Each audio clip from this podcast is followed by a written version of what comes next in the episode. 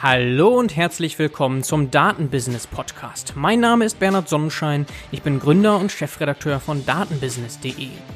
Ich werde hier verschiedene Themen der Datenwertschöpfung besprechen, mal allein und mal mit tollen, hochkarätigen Gästen, nämlich den Machern der Datenwirtschaft.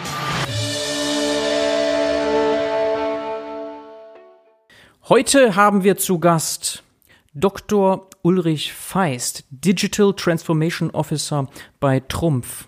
Herzlich willkommen, Ulrich. Ja, vielen Dank, Bernard, für die Einladung zu diesem spannenden Podcast. Ich freue mich sehr, hier einen kleinen Beitrag geben zu können und finde es auch großartig, äh, welche Vorredner ich in dem Podcast schon hatte. Reihe von Kollegen kenne ich äh, aus verschiedenen Kontexten, insbesondere den Kollegen Bracht von äh, EODA oder auch den Markus Anding von Excubate. Uns freut mich sehr, dass wir heute zusammen sprechen können. Ja, und einige Zuhörer könnten sich vielleicht erinnern, auch dein Bruder war im Podcast, der Dr. Wolf Ja, das Feist. Family and Friends im Datenbusiness. Genau. Und zuletzt eben Oliver Bracht, da war Trumpf auch Case Study. Da ging es zum Beispiel um die Kühlflüssigkeit bei Lasern. Vielleicht auch ein Thema, das wir heute mal anschneiden oder eben andere Themen der Datenwertschöpfung. Aber lass uns gerne einsteigen mit deinem ja, Werdegang. Du bist promovierter Wirtschaftsinformatiker hattest verschiedenste Stationen danach, Fraunhofer Institut, Bain Company, Carl Zeiss. Dort warst du auch dann Digital Transformation Officer bereits und von dort aus ging es dann zu Trumpf mit dem gleichen Titel Digital Transformation Officer. Wenn ich mir deinen Werdegang anschaue und die Titel dabei, dann springt mir eins direkt ins Gesicht und zwar Carl Zeiss VP Sales. Da muss ich ganz naiv einmal nachfragen. Das ist eine Position vom Titel her, die verbinde ich jetzt gar nicht so sehr mit einem technischen Background, ne? also Vice President Sales. Ähm, vielleicht kannst du das mal so auch in den Kontext einbetten, in deinem Werdegang. Was hat das bedeutet und der rote Faden dann hin zu Digital Transformation?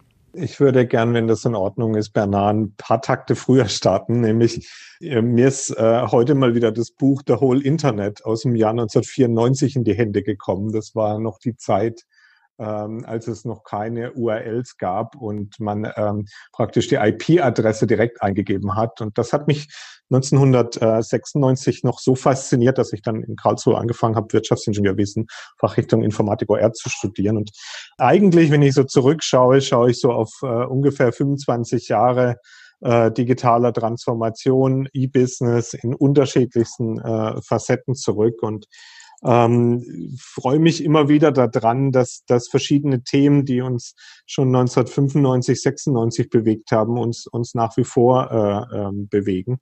Ähm, ich habe äh, im Rahmen meines Studiums auch eine Summer Session an der UCLA gemacht und äh, dort das Silicon Valley ähm, auch in dem Zuge kennengelernt, habe meine Diplomarbeit über Corporate Venturing geschrieben und dann auch diese Themen mit in meine Promotionszeit bei Professor Buhl mitgenommen, wo ich ihm geholfen habe, eine Fraunhofer Forschungsgruppe aufzubauen und mich zugleich wissenschaftlich sehr intensiv mit Chancen- und Risikomanagement, ähm, mit digitalen Tools äh, beschäftigt habe. Und bei Bain habe ich verschiedenen Unternehmen geholfen bei Wachstums- und Performance-Improvement-Projekten.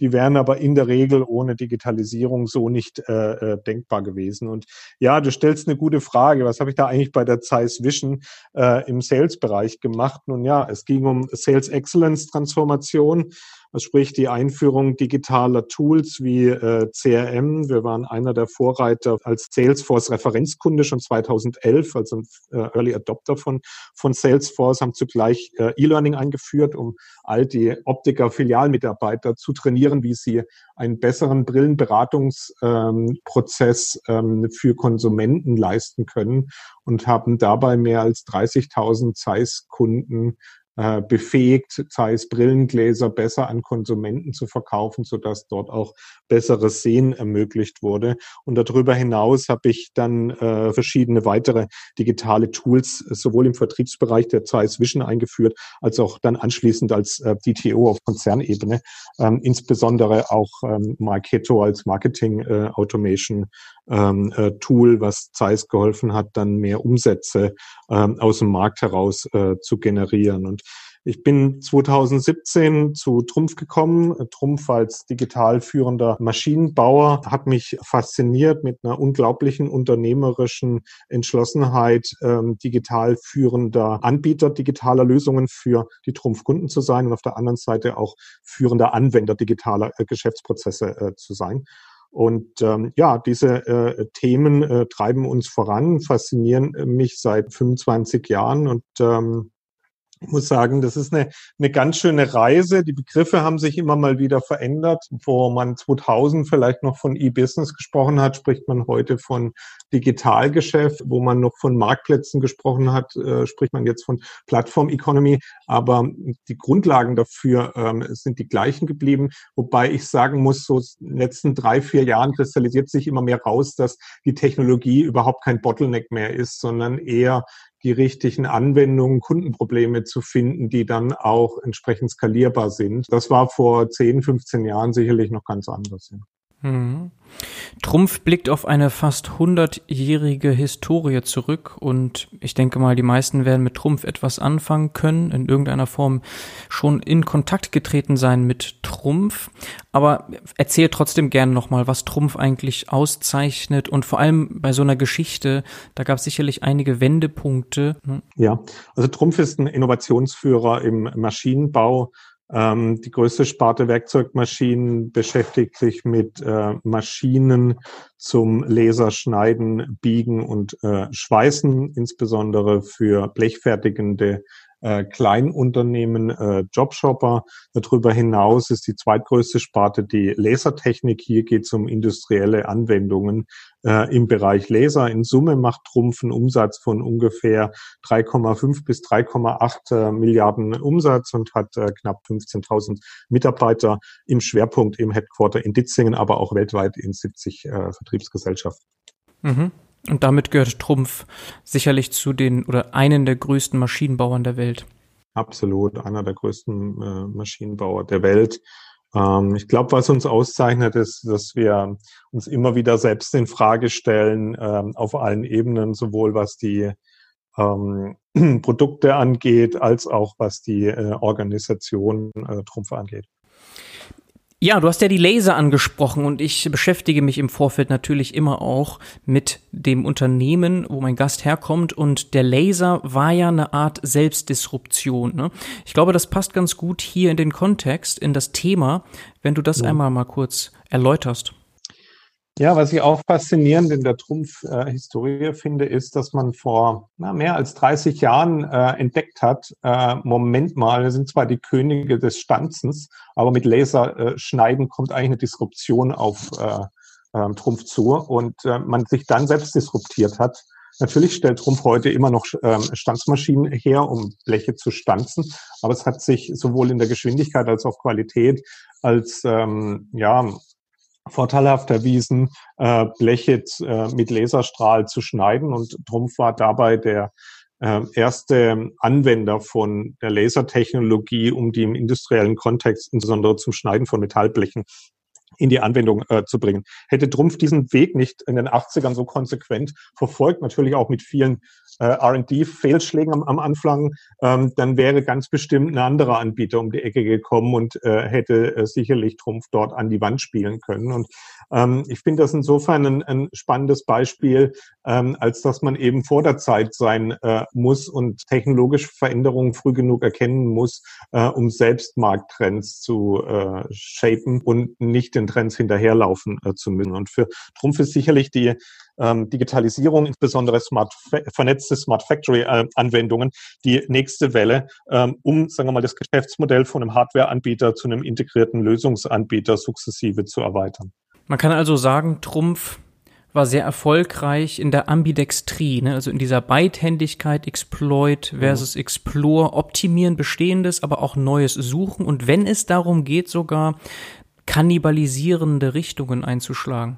Ja, absolut, absolut. Ich meine, wer da noch tiefer einsteigen möchte, ich habe äh, unter anderem bei dem Industry Forward Summit, den, wo man meine Speech auch auf YouTube anschauen kann, die gesamte Trumpf digitale Transformationsgeschichte äh, erzählt. Und ich finde das in der Führung schon eine Herausforderung. Auf der einen Seite das existierende Geschäftsmodell im Sinne von Exploit kontinuierlich weiter zu optimieren. Das gilt sowohl für die Umsatzseite als auch für die Effizienz und Durchlaufzeiten ähm, ähm, als KPIs und auf der anderen Seite auch neue Geschäftsmodelle, neue Produkte, neue Technologien zu, zu innovieren im Sinne von Explore. Und diese Beidhändigkeit, die ist einem nicht naturgegeben als Führungskraft, die muss man sich täglich erarbeiten und da muss man sich auch ein Stück weit den, den Freiraum erarbeiten, um Dinge ausprobieren äh, zu können und auch mal um Fehlschläge äh, in begrenztem Umfang äh, verkraften zu können.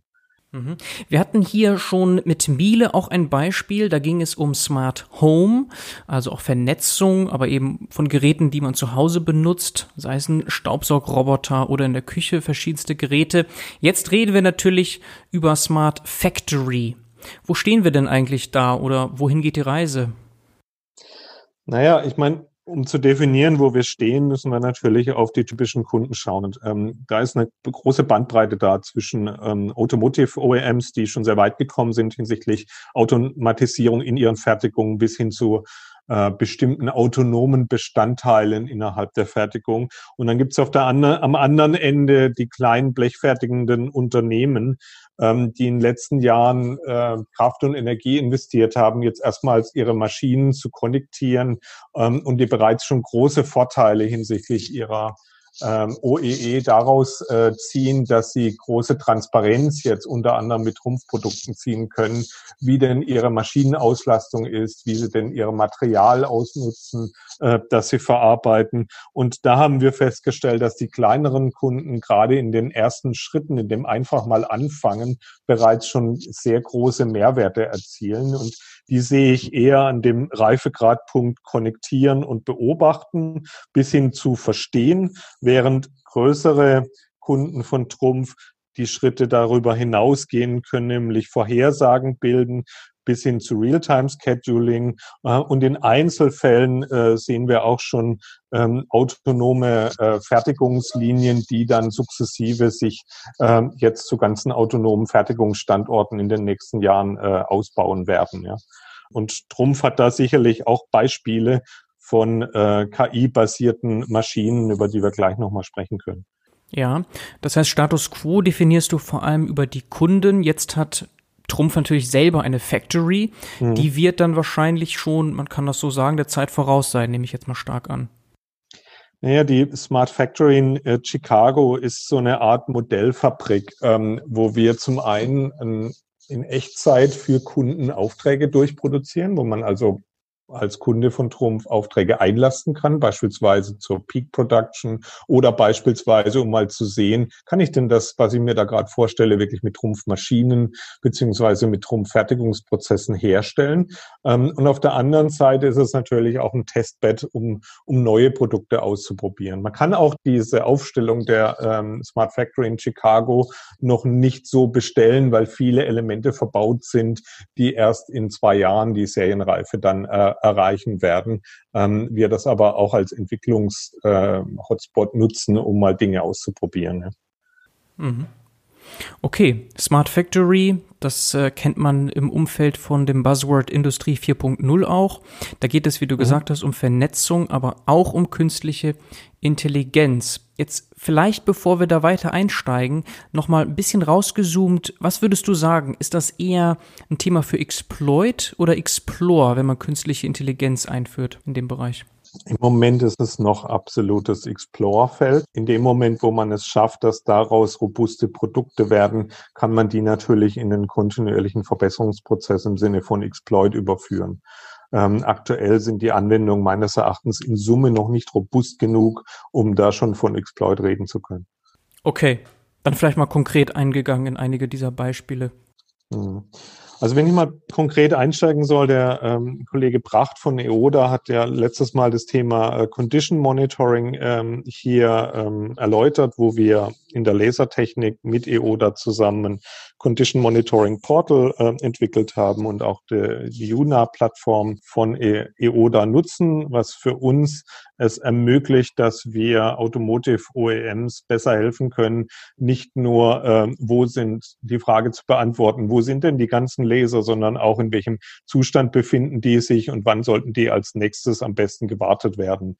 Ähm, wir haben darüber hinaus auch noch mit äh, EODA eine digitale Maschinenakte entwickelt, die es uns im Service hilft, und da sind wir dann wieder bei Exploit, ähm, Ersatzteilklärungen zu beschleunigen, Funktionserweiterungen zu analysieren, sprich, welche Zusatzteile kann ich an die Maschine anfügen, aber auch einen Verwendungsnachweis zu führen, wo sind denn die Lieferantenteile äh, alle verbaut, äh, falls dort mal ein Fehler aufkommt, sodass man die in schnelle Rückrufaktionen verwandeln kann. All das haben wir mit der digitalen Maschinenakte zusammen mit EODA umgesetzt. Wenn ich dann ein zweites konkretes Beispiel nennen darf, gehen wir in Richtung Predictive Services im, immer mehr.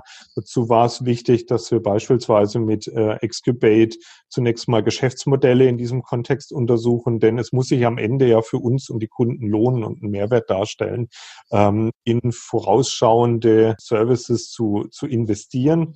Ähm, und wir haben dort die Feststellung gemacht, dass es ähm, spannend ist, Sensordaten aus allen Dimensionen, sowohl Video als auch Audio, zu verarbeiten. Ein schönes Beispiel, was dabei rausgekommen ist, ist die ähm, Achsdiagnose. Da hören wir mit Akustiksensoren in die Laserschneidmaschine hinein. Und wenn es dort äh, jetzt mal vereinfacht gesprochen anfängt zu klackern, dann ähm, löst dies einen Serviceeinsatz aus, bevor die äh, Laserkomponente die Grätsche macht. Mhm. Okay. Dann kann man sicherlich noch weitere Beispiele nennen. Unsere, ähm, der Stern hat geschrieben, unsere Wundermaschine. Äh, weiß nicht, ob ich so weit gehen würde, aber es ist eine KI-basierte Maschine, die einen Absortierassistenten beinhaltet. Geht so weit, dass wir die Erfahrungspunkte, wie soll ich denn ähm, Blechteile ähm, am besten absortieren, welche Stifte müssen dort hochfahren, damit sich so ein Blechteil nicht im Gesamtblech, aus dem es rausgeschnitten wurde, verkantet.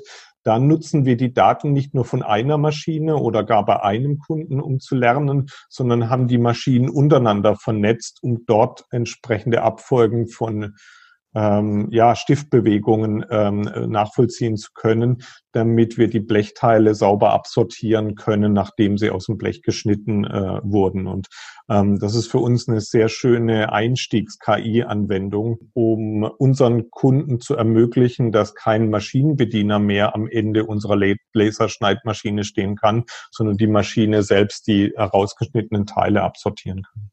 Mhm, also Intralogistik. Ja, Intralogistik ist auch ein gutes Stichwort. Also was wir auch festgestellt haben, ist, dass, dass es zur äh, Bestimmung, wo sind denn alle meine gefertigten Teile, äh, bislang noch kein richtiger Standard da war. Und ähm, dort haben die Kollegen mit Omlogs jetzt einen übergreifenden Track-and-Trace-Standard entwickelt, der auf Basis von Ultra-Wideband es ermöglicht, äh, nachzuvollziehen, wo sind denn die Teile, die gerade gefertigt wurden, wo finde ich die, denn äh, so ein blechfertigendes Unternehmen ähm, hat dort einfach wahnsinnig viele Aufträge, die es zuordnen muss und bedingt dadurch auch gewisse Suchkosten dann äh, vor Ort. Und dem können wir entgegenwirken jetzt mit einem herstellerübergreifenden Standard, dem sich bereits schon mehr als 30 Unternehmen im Rahmen von Omlogs äh, angeschlossen haben, um so einen gemeinsamen Track-and-Trace-Standard zu schaffen. Das ist sicherlich ein Thema, dann ein Ökosystem daraus aufzubauen, um in der Intralogistik Track-and-Trace-Lösungen zu ermöglichen. Mhm. Also verschiedenste Methoden der Automatisierung, die hier greifen. Mhm. Gibt es noch weitere Beispiele für Datenwertschöpfung, die du hier anbringen möchtest? Ja, was ich noch sehr spannend finde, ist, dass sich immer mehr äh, Pay-per-X oder Equipment-as-a-Service-Modelle rausschärfen. Äh, und ganz generell haben ja Maschinenbauer die Herausforderung bei all den zyklischen Märkten, sich ein kontinuierliches Umsatzmodell zuzulegen. Und dabei ist es halt wichtig, wenn du so ein Pay-per-X-Modell aufsetzt, äh, dass deine Maschine möglichst zuverlässig fertigen kann und nicht durch Ausfälle bedroht wird. Und wenn wir eben alle Daten von der Maschine bekommen können, können wir die Maschine optimal warten. Das heißt nicht möglichst oft warten, sondern eben optimiert warten, dass, dass sich der Serviceeinsatz genau zu dem Zeitpunkt aufgrund der Sensordaten auch empfiehlt und lohnt ähm, und können dem Kunden somit eine optimierte Verfügbarkeit auch garantieren und, und sicherstellen, die es ihm hilft, möglichst ähm, hohen Output zu produzieren, aber auf der anderen Seite auch, äh, sagen wir mal, ein, die Teilekosten weiter zu optimieren, indem einfach die Maschinenverfügbarkeit entsprechend optimiert ist. Okay. Du redest jetzt oft in die Richtung optimieren. Das wäre ja dann mhm. durchaus Exploit. Ja, das ist richtig. Nur die dazu notwendigen Ansätze, die wurden ja jetzt gerade erst in den letzten Jahren gefunden. Insofern ist da auch ein gewisser Explore-Charakter da, dahinter. Denn nach wie vor sind solche Equipment-as-a-Service-Geschäftsmodelle alles andere als im Markt schon etabliert. Die Kunden müssen das verstehen, wir müssen es verstehen. Und wie sich das dann im Vergleich zu früheren Geschäftsmodellen in der Praxis lohnen wird, das müssen wir jetzt lernen. Auf der anderen Seite, wenn wir das Ziel haben, integrierter Lösungsanbieter sein zu wollen, ist es halt sinnvoll, ähm, auch solche neuen Geschäftsmodelle zusätzlich zu den bisherigen ähm, auszuprobieren und zu sehen, schafft es einen Kundenmehrwert und können wir damit auch noch Geld verdienen. Mhm. Mal so aus dem Bauch heraus, wir können das ja noch nicht abschließend beurteilen, wir stehen ja noch am Anfang, aber im Vergleich zur Lasertechnologie, wie stark schätzt du die Disruption ein, die durch die künstliche Intelligenz jetzt kommt? Das ist noch sehr schwer einzuschätzen. Das ist auf jeden Fall ein Zug, den keiner aufhalten kann und wo es besser ist, vor der Welle als hinter der Welle äh, zu sein. Wir sehen äh, insbesondere in der Logistik, auch in anderen Märkten ähm, als hier in Mitteleuropa, insbesondere in China, schon sehr große Automatisierungswellen, die bis hin zu komplett äh, personenlosen äh, Fabriken geführt haben oder auch Logistikzentren geführt haben. Insofern ist es, glaube ich, wichtig, diese Themen frühzeitig zu verstehen, aber auch den Kunden mit auf die Reise mitzunehmen, ähm, denn die Kunden brauchen bei all den Schritten dazwischen noch sehr viel Training und Überzeugungsarbeit, um die Schritte ähm, äh, mitzugehen. Wo stehen wir da? Hm, ich würde sagen, wir stehen wahrscheinlich noch im ersten Viertel von dem, was möglich sein wird. Mhm. Interessant. Und noch einmal im Vergleich zur Historie mit den Lasern, da gab es auf dem Campus damals die ersten Versuche. Ein, wie ich das verstanden habe, isoliertes Team konnte sich ausprobieren. Mhm. Jetzt hast du schon Dienstleister genannt für den Bereich Digitalisierung. Wie ist da die Strategie mal ganz grob ausgerichtet? Ich weiß, Trumpf ist auch sehr aktiv im Bereich Startups, also auch Ausgründungen. Mhm. Vielleicht kannst du dazu auch ein paar Worte verlieren. Ich glaube, das interessiert viele Zuhörer, wie da so die Strategie ist im Vergleich jetzt Startups, mhm. Company Building äh, und so weiter, was man da so machen kann. Gut, also Trumpf hat mit dem Unternehmertum ein eigenes Vehikel geschaffen, um von innen heraus ähm, Ausgründungen zu ermöglichen. Also wir ermöglichen es den Mitarbeitern regelmäßig bei internen Unternehmertum-Wettbewerben, wir nennen das Internehmertum, äh, ihre Ideen einzureichen, sortieren die, coachen die, bewerten die und ähm, erlauben es dann immer drei bis vier Teams pro Jahr unterschiedliche Wegstrecken der Gründung zu gehen bis hin zur kompletten Ausgründung. Wir haben schon bereits mehrere Ausgründungen. Peers ist eines davon, das ist eine E-Learning-Plattform. Ähm, äh, Quant ist ein anderes, da geht es um äh, Computing im Bereich äh, Quantentechnologie. Und so gibt es noch eine Reihe von weiteren Ausgründungen, die sich jetzt gerade auf dem ähm, äh, Weg äh, befinden. Ähm, auf der anderen Seite haben wir mit der Trumpf Venture GmbH auch die Möglichkeit, in Minderheitsbeteiligungen in Startups zu investieren. Wir tun dies insbesondere zum Technologie-Monitoring äh, und Geschäftsmodell-Monitoring. Äh, und darüber hinaus haben wir hm, das eine oder andere Geschäftsmodell auch aus dem Kerngeschäft heraus ähm, entwickelt. Ähm, zuletzt ein Online-Workflow-Tool für den Jobshopper, das wir jetzt gerade vorbereiten. Mhm. Und was ist da so am erfolgreichsten deiner Meinung nach? Das wird sich rausstellen. Die Modelle sind noch, noch, zu, noch zu früh, um das äh, zu beurteilen zu können. Wir hätten jetzt diese Modelle, die wir ausgegründet haben, nicht ausgegründet, wenn wir nicht fest an den Erfolg glauben würden. Und mhm. äh, es muss sich dann am Markt rausstellen, ähm, was, sich, was sich durchsetzt. Ich glaube, es ist schon ein großer Unterschied, ob ein Mittelstandskonzern Ausgründungen ermöglicht von innen versus wenn sich Serial Entrepreneurs zusammentun, um ein zum x-ten Mal ein neues Unternehmen zu gründen. Ich glaube, dass wir da in unterschiedlichen Ligen spielen. Nichtsdestotrotz befeuert es natürlich den Innovationsgeist auch im Kerngeschäft. Äh, und ich glaube, das ist ein sehr unterschätzter Hebel, wenn ich solche Dinge ermögliche für die Mitarbeiter. Und man darf nicht vergessen, diese Mitarbeiter, die da ausgründen, der eine oder andere, den haben wir in der Vergangenheit verloren und die haben dann selbst ausgegründet ohne Trumpf. Und nun ist es halt lieber, die Kollegen im Ökosystem halten zu können, wenn wir sehen, dass in denen eine unternehmerische Gabe drin steckt oder auch eine tolle Idee, die es wert ist, äh, verfolgt zu werden. Mhm, sehr schön. Da gibt's ja eben neben Trumpf auch andere große Konzerne, die da schon einige erfolgreiche Spin-offs hatten. Und da wird man in der Zukunft gespannt sein können, äh, was da so an Unicorns vielleicht sogar entstehen. Ne? Ja. Wenn wir noch einmal weiter herauszoomen und neben Konkurrenzsituationen auch Kooperationsmöglichkeiten sehen, ne? Dr. Mhm. Wolfgang Feist zum Beispiel hatte das auch betont, wenn man Big Tech sogar als den großen Feind sieht, dann müssten sich eigentlich viel mehr Mittelständler auch zusammentun, auch wenn es sich da beim Konkurrenten handelt.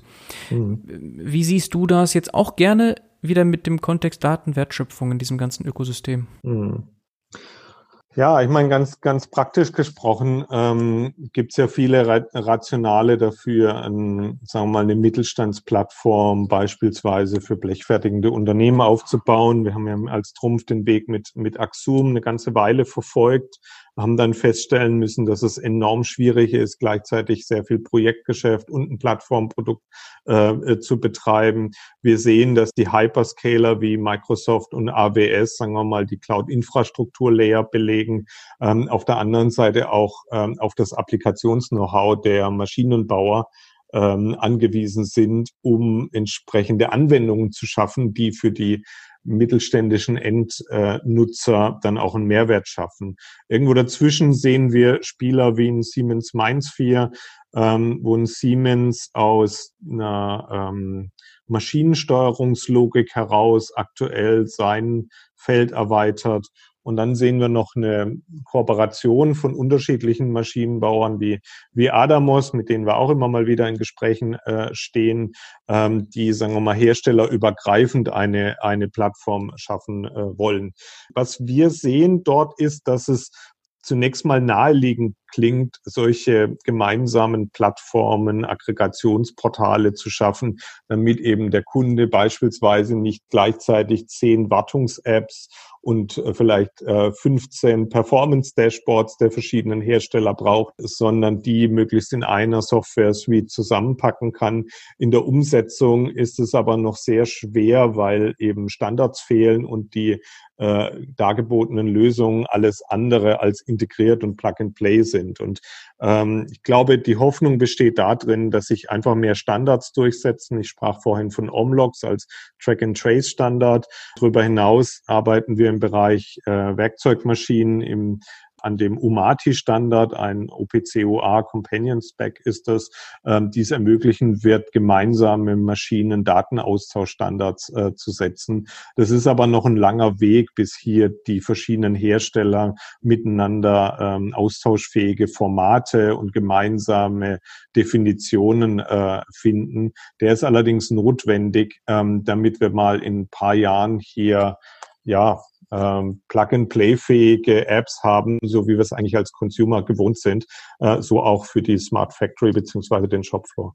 Insofern sehe ich da schon noch einen schon noch einen gewissen Weg vor uns, sagen wir mal, all die Daten, die prinzipiell auf dem Shopfloor da wären, ähm, auf gemeinsame Plattformen so zu bringen, dass es auch wirtschaftlich ist, sowas gerade für kleinere Kunden umzusetzen. Mhm. Und wenn du sagst, wir arbeiten daran, wie muss man sich das konkret vorstellen, dass die größten Konzerne hier zusammenarbeiten, jemanden schicken in ein Gremium oder mhm. sich regelmäßig treffen und dann sich überlegen, wie müssen die Definitionen aussehen? Wie kann man sich das konkret vorstellen? Ja, bei dem UMATI-Standard haben sich die großen Maschinenbauer beispielsweise darauf geeinigt, wie viele Datenfelder müssen wir eigentlich definieren, die sinnvoll sind für einen äh, Austausch, beispielsweise der Betriebsstundenzähler einer Maschine. Dann hat der eine Maschinenbauer so definiert, naja, wenn die Maschine Strom hat, dann zählt die Betriebsstunde, der andere äh, definiert das äh, da drin, wenn die Maschine tatsächlich läuft. Und für all diese Fragestellungen muss man dann gemeinsame Standards finden. Das passiert in Gremien. Da schicken müssen sich zunächst mal die Maschinenbauer diesem Standard anschließen, arbeiten den über ein, zwei Jahre durch und führen ihn dann sukzessive in äh, ihre eigenen Produktwelten äh, ein, um in Zukunft dann äh, gemeinsame Austauschformate zu erarbeiten. Das muss man sich so vorstellen wie bei Computernherstellern der, die Einführung von einer Universal Serial Bus USB-Schnittstelle, äh, die kam ja auch nicht von heute auf morgen, sondern die musste über mehrere Jahre halt erarbeitet werden, äh, bis sie dann umgesetzt werden kann. So ist das halt leider auch in dieser Branche. Okay, und der Anspruch ist aber genauso global wie mit USB oder reden wir genau. eher von deutschen oder europäischen Standards? Nein, wir reden genauso von, von global. Ähm, das heißt, wir müssen es schaffen, nicht nur die deutschen bzw. europäischen Maschinenbauer da mit drauf zu bekommen, sondern ähm, alle größeren weltweiten Hersteller, insbesondere auch die aus Asien. Okay, na gut, dann kann man sich vorstellen, dass es ein bisschen länger noch dauern wird. Das ist dann hochkomplex und dürfte sich noch ein bisschen ziehen, obwohl die Vorteile auf der Hand liegen. Absolut. Okay, wir sind immer noch in der Corona-Krise, Ulrich, und das mhm. bringt immer noch Veränderungen mit sich. Ähm, wie würdest du erstmal ganz allgemein sagen, hat es diese Industrie getroffen? Sagen wir mal so, hier liegen jetzt verschiedene Krisen übereinander. Wir, wir sehen ja schon seit einem Jahr, anderthalb, dass wir rückläufige Auftragseingänge im Maschinenbau generell äh, haben, was zyklisch bedingt ist was normal ist, wozu die Branche eigentlich auch aufgestellt ist. Die Corona-Krise hat dort vieles jetzt nochmal verschärft, beschleunigt, bis hin dazu, dass ähm, Unternehmen auch wie Trumpf, sagen wir mal, mit den ihre Kapazitäten an rückläufigen Auftragseingang äh, anpassen mussten. Wir sind also auch mit Teilen der Belegschaft recht frühzeitig in Kurzarbeit gegangen, ähm, um hier handlungsfähig nach vorne zu bleiben. Auf der anderen Seite, und das finde ich ist wiederum ein positiver Trend aus Corona, wir konnten auch neue Arbeitsansätze, insbesondere Homeoffice, sehr viel schneller durchsetzen, als uns das jemals, ähm, als wir das jemals zu träumen gewagt hatten. Also die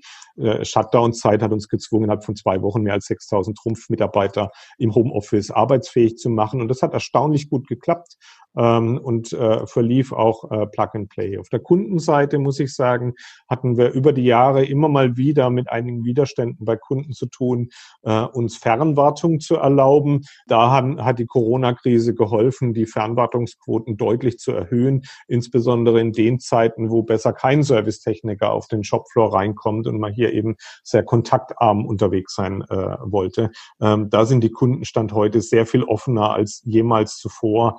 Ähm, uns Fernwartung zu erlauben und haben äh, sich dazu entsprechend ähm, aufgestellt.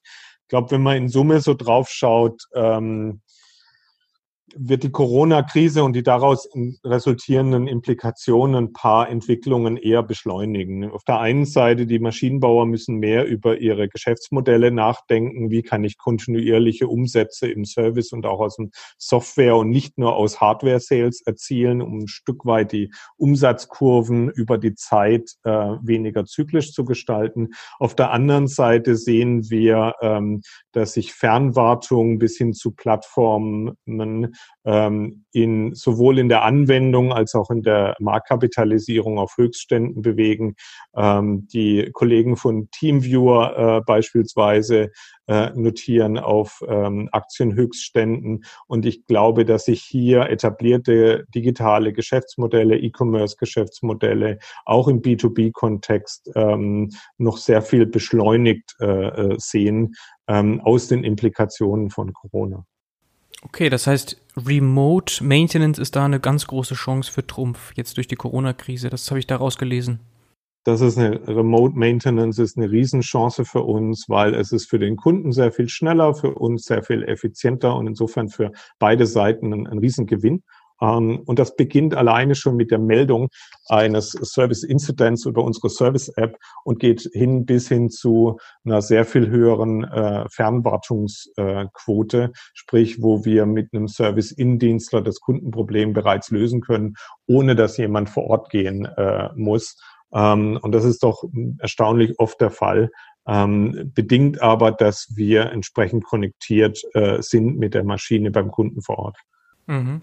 Okay, und das natürlich neben diesen positiven Effekten, um dahin zu kommen, hast du ja schon die Möglichkeit, technologisch auch aufzuwerten, was wiederum eine Chance da bietet für Trumpf sicherlich. Also wenn die Kunden noch nicht dort sind, ist das ja auch eine geschäftliche Chance für Trumpf. Ja, absolut. Okay, wunderbar. Ja, Synchronisation ist, glaube ich, da so ein Buzzword, äh, was man hier anbringen kann, wenn es darum geht, Remote, ob das jetzt äh, Homeoffice trifft oder Remote Maintenance äh, betrifft. Ist das ein Thema, das äh, ganz groß geschrieben wird bei Trumpf? Denkt man sehr viel darüber nach, wie können wir Prozesse optimieren, also auch intern wie auch jetzt zum Kunden hin? Das ist eigentlich das zentrale Element der äh, digitalen Ambitionen von Trumpf von innen heraus zunächst mal die eigenen Prozesse zu äh, optimieren, Ende zu Ende zu gestalten, um dann auch glaubhaft beim Kunden, dem Kunden helfen zu können, seine Prozesse in der Fertigung und auch in den indirekten Funktionen weiter zu optimieren. Mhm. Okay, Ulrich, ich glaube, damit haben wir einen sehr schönen Überblick gewonnen einiges gelernt zu Trumpf jetzt, einige Hintergründe, wo wir stehen, wohin die Reise geht.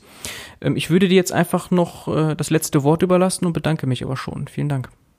Ja, Bernhard, vielen Dank für das äh, spannende Interview ähm, heute. Ich glaube, das bietet mal für die Zuhörer einen äh, kleinen Einblick da was ein digital führender Maschinenbauer bewegt, aber auch vor allen Dingen, wie wir die Themen bewegen, nämlich immer aus einer Brille des Kunden und Anwenders heraus. Und ich glaube, diese Reise ist eine kontinuierliche Reise, ähm, wo wir jetzt sehr viel dazu beigetragen haben, dass sich Kunden, aber auch die verschiedenen Geschäftsbereiche von Trumpf immer mehr selbst helfen können in der Zukunft und dort entsprechend digitally enabled sind für die Zukunft. Ich bedanke mich bei den Zuhörern fürs Zuhören und freue mich auch über Fragen auf dem einen oder anderen Kanal.